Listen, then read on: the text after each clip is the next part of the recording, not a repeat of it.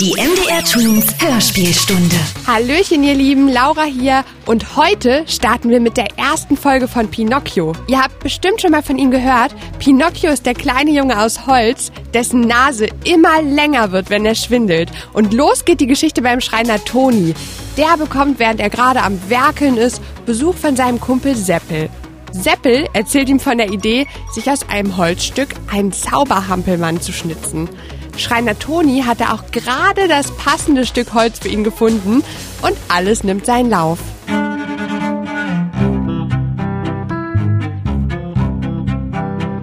Pinocchio. Die Geschichte vom hölzernen Bengele von Carlo Collodi. Folge 1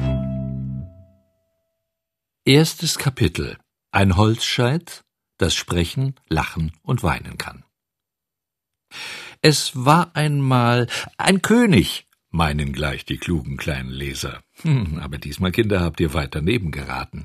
Es war einmal ein Stück Holz. Ja, ein ganz gewöhnliches Holzscheit. Draußen lag es im Wald mit vielen anderen Stücken auf dem Holzstapel. Ein Fuhrmann kam, lud sie alle auf den Wagen und fuhr damit zur Stadt, dem Schreiner Toni vor das Haus. Das Holz ward gesägt und gespaltet, denn im kalten Winter sollte es im knisternden Ofen die Stube wärmen. Ein Glück, dass Toni das eine Scheit bemerkte.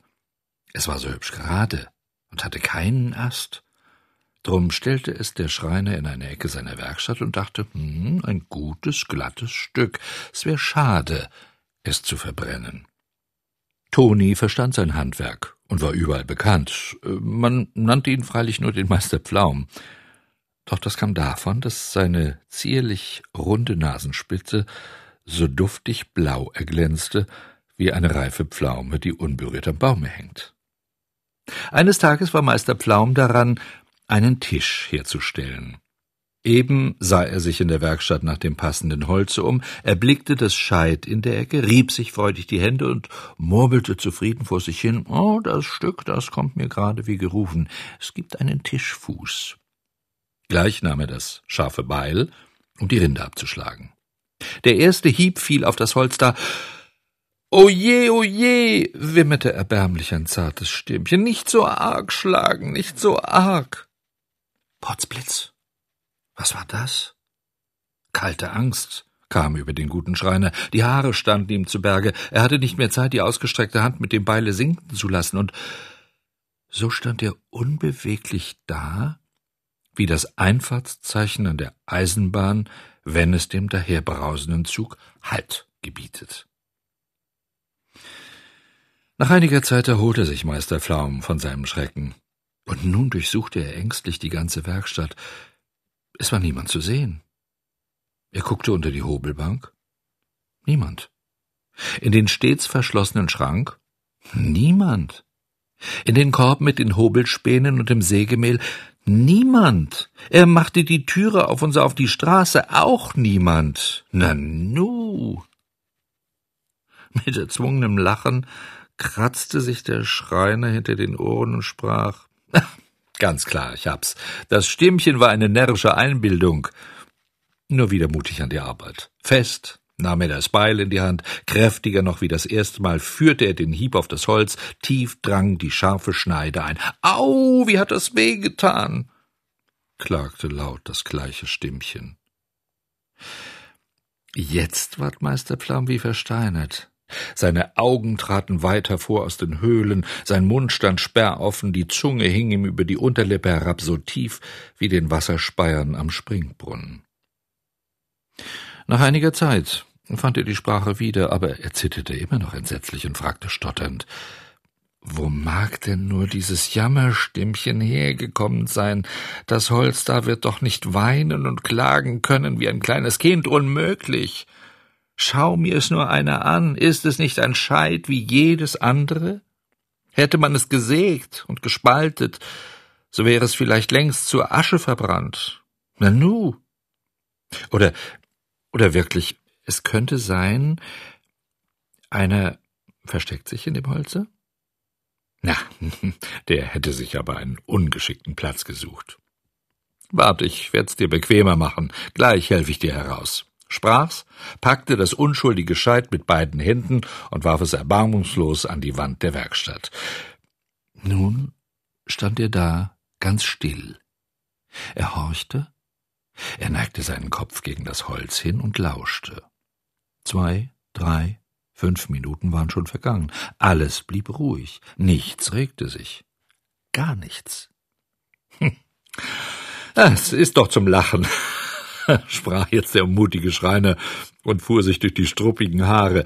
Wie man doch dumm sein kann. Versteht sich, das Stimmchen hab ich mir eingebildet. Nein, also schon so viel Zeit verloren. Also jetzt geht es in allem Ernst an die Arbeit. Und doch, er hatte immer noch Angst. Zwar fing er an, ein lustig Liedlein vor sich hin zu singen, aber er tat es nur, um sich Mut zu machen. Mit dem Beile getraute er sich nicht mehr an das fähigste Holz. Ein bisschen besser wollte er es doch behandeln. So spannte er das Scheit auf die Hobelbank, holte von der Wand einen langen Hobel und ließ ihn über das raue Holz hin und her gleiten. Auf einmal kichert's und lacht's in der Werkstatt. Hör auf, hör auf, ich bin so kitzlig.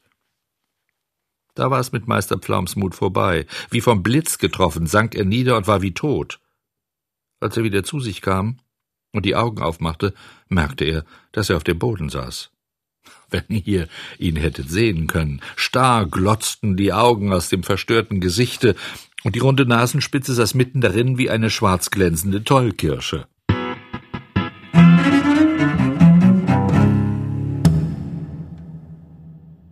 Zweites Kapitel Meister Seppel erhält das Stück Holz. Es klopfte an.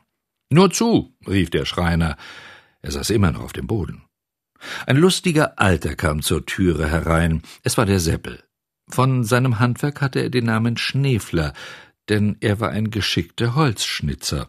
Die bösen Buben in der Nachbarschaft nannten ihn freilich nur den Gelbfinken. Seine gelbe Perücke hatte diesen Spitznamen verschuldet. Der Schneefler Seppel war sehr jähzornig. Gnad Gott dem, der ihn Gelbfink nannte. Das machte ihn teufelswild, und im Zorne kannte er sich selbst nicht mehr. Guten Tag, Meister Toni, grüßte Seppel artig. Was schaffst du denn da auf dem Boden? Ich will den Ameisen das ABC beibringen. Oh, ein neuer Beruf, guten Erfolg. Was bringt dich heute zu mir, Seppel? Eine kleine Sorge, Toni. Ich möchte dich um einen Gefallen bitten. Heute früh ist mir ein neuer Gedanke in den Kopf gekommen. Lass hören, sagte der Schreiner und stand vom Boden auf. Ich äh, möchte mir einen hölzernen Hampelmann schnitzen, denn ich habe gerade eine neue Art erfunden, den Zauberhampel. Fechten und Seiltanzen muss er mir lernen, dann reise ich mit ihm durch die Welt und verdiene mein Brot. Was meinst du dazu, Toni? Sehr gut, Gelbfing, kreischte ein feines Stimmchen. Seppel hörte Gelbfink, ward vor Zorn rot wie eine Himbeere und fuhr den Schreiner wütend an. Warum sagst du mir eine Grobheit? Wer? Na du, Gelbfink hast du mich genannt. Aber ich nicht. Na wer denn? Vielleicht ich selber? Lüg nicht, du hast's gesagt. Nein. Doch. Nein. Doch. Immer hitziger wird der Streit. Mit Worten ist ihr Zorn nicht mehr zu besänftigen. Schon packen sie sich an den Kitteln, der eine schlägt, der andere beißt, jetzt ringen sie miteinander auf dem Boden, jetzt schnellen sie beide auf und lassen einander los. Zwei Siegern gleich stehen sie da, einer stolzer wie der andere. Der Schneefler zerknittert Tonis Zipfelmütze mit seiner Faust, Meister Pflaum aber schwingt als Siegesfahne den künstlichen Haarwuchs des Gelbfinken. Eine Zeit lang schauen sie sich triumphierend an, dann sagt der Schreiner, Gib mir meine Mütze her wenn du mir meine Perücke gibst. Lachend tauschten die beiden Alten ihre Beute aus, gaben einander die Hand und versprachen treu und fest, nie mehr zu raufen, sondern stets gute Freunde zu bleiben. Äh, nun denn, lieber Seppel, fing der Schreiner an, womit kann ich dir dienen? Ich suche ein Stück Holz für meinen Hampelmann. Hast du ein passendes? Toni nahm das Scheit von der Hobelbank, das ihm so viel Angst eingejagt hatte, und wollte es dem Freunde in die Hand geben. Wupp! Das Scheit schnellte dem guten Meister Pflaum aus der Hand, überschlägt sich und versetzt dem armen Seppel einen derben Hieb auf die harten Knochen seiner Skibeine. Au, au! So, Toni, ist das die Freundschaft? Die Beine hast du mir halb abgeschlagen. Au! Ich habe es nicht getan, das kannst du mir glauben. Ach, dann bin ich's wohl wieder selbst gewesen. Das Holzscheit war's. Rede nicht so einfältig. Du hast es mir an die Beine geschlagen. Es ist nicht wahr. Ach, verlogener Kerl. Seppel, keine Unarten. Sonst nenn ich dich äh, Gelbfink. Esel. Gelbfink. Ochs. Gelbfink. Dummer Affe. Gelbfink. Dreimal Gelbfink. Das war für Seppel zu viel. Es verging ihm Hören und Sehen, er stürzte auf den Schreiner los, und der Kampf entbrannte hitziger als zuvor. Schließlich hatte der Schreiner Toni zwei rote Kratzer mehr auf seiner blauen Pflaumenase, dem Seppel aber fehlten zwei weitere Knöpfe an der Weste. Ihre Rechnung war damit ausgeglichen. Sie drückten einander die Hand und gelobten sich aufs neue, ewige Freundschaft. Seppel nahm sein Holzscheit, dankte dem guten Meister Pflaum, und obgleich ihn sein Bein noch schmerzte, hinkte er doch fröhlich nach Hause.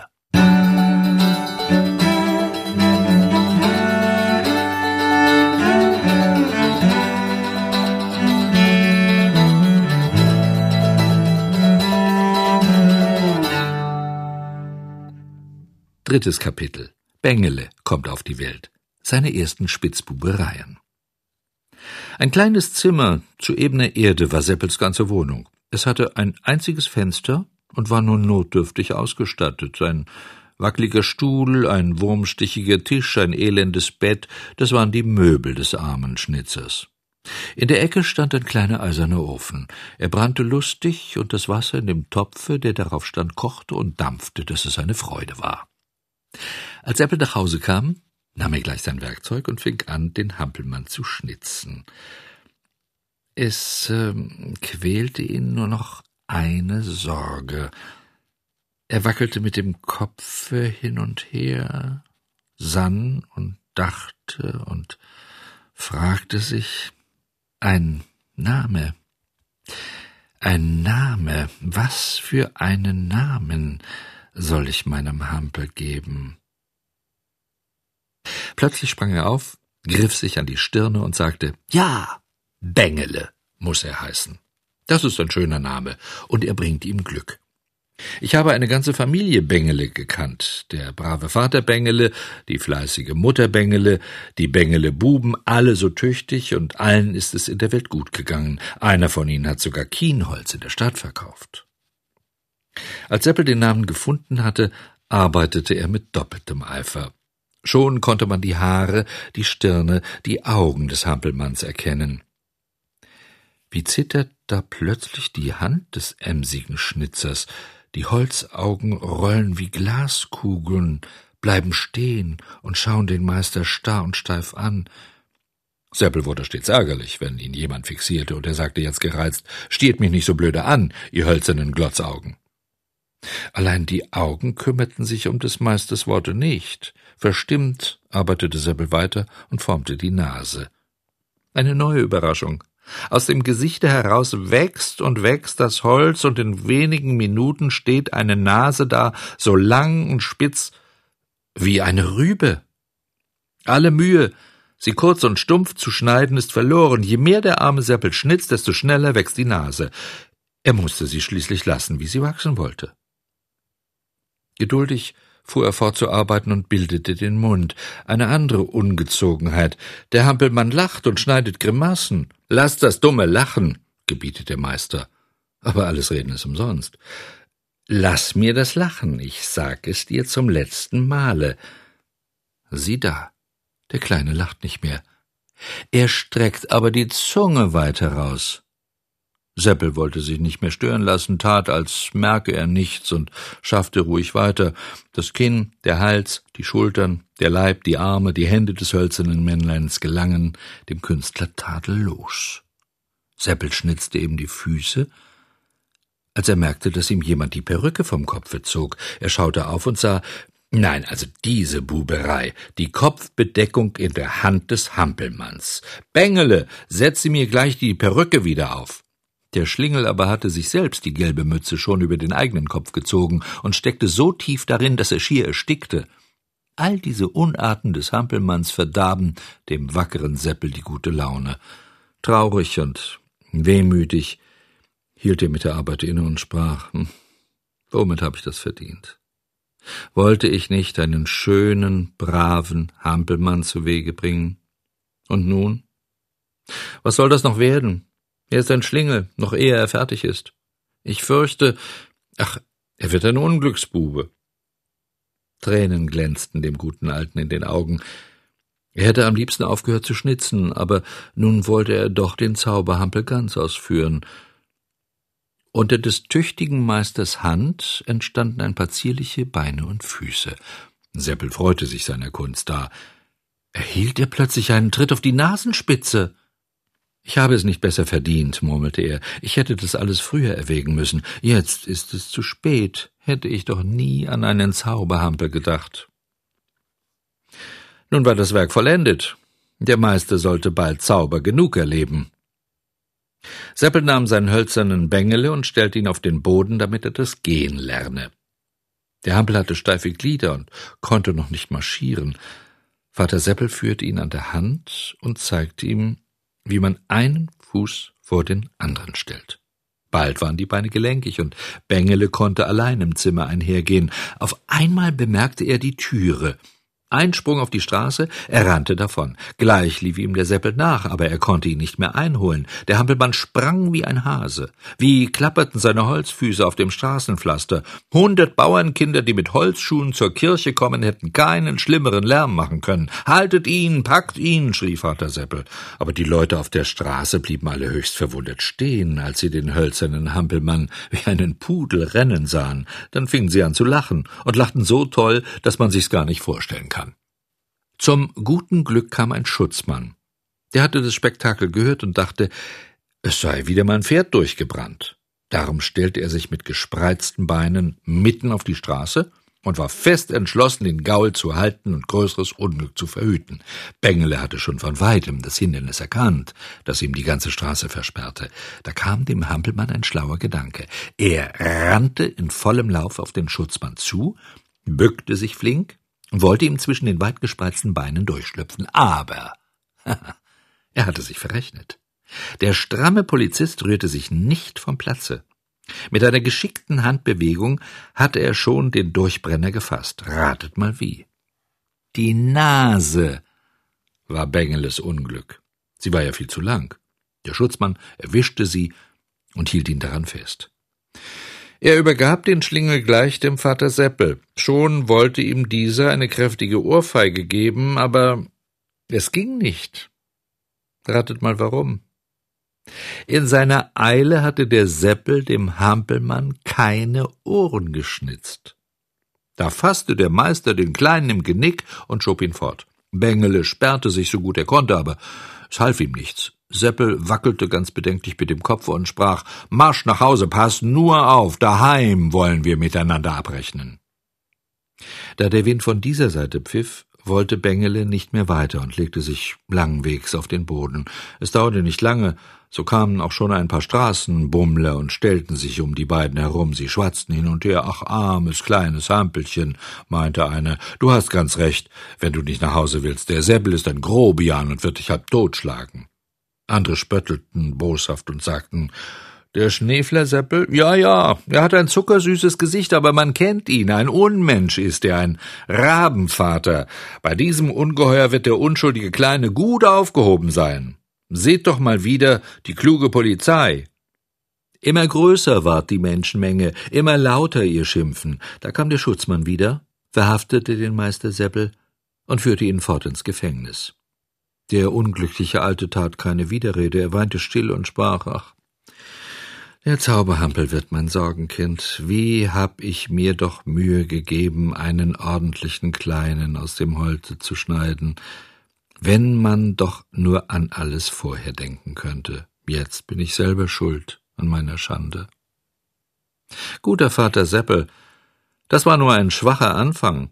Wenn du ahnen könntest, was für Sorgen und Leiden dein Zauberhampel noch über dich bringt, du müsstest völlig verzweifeln.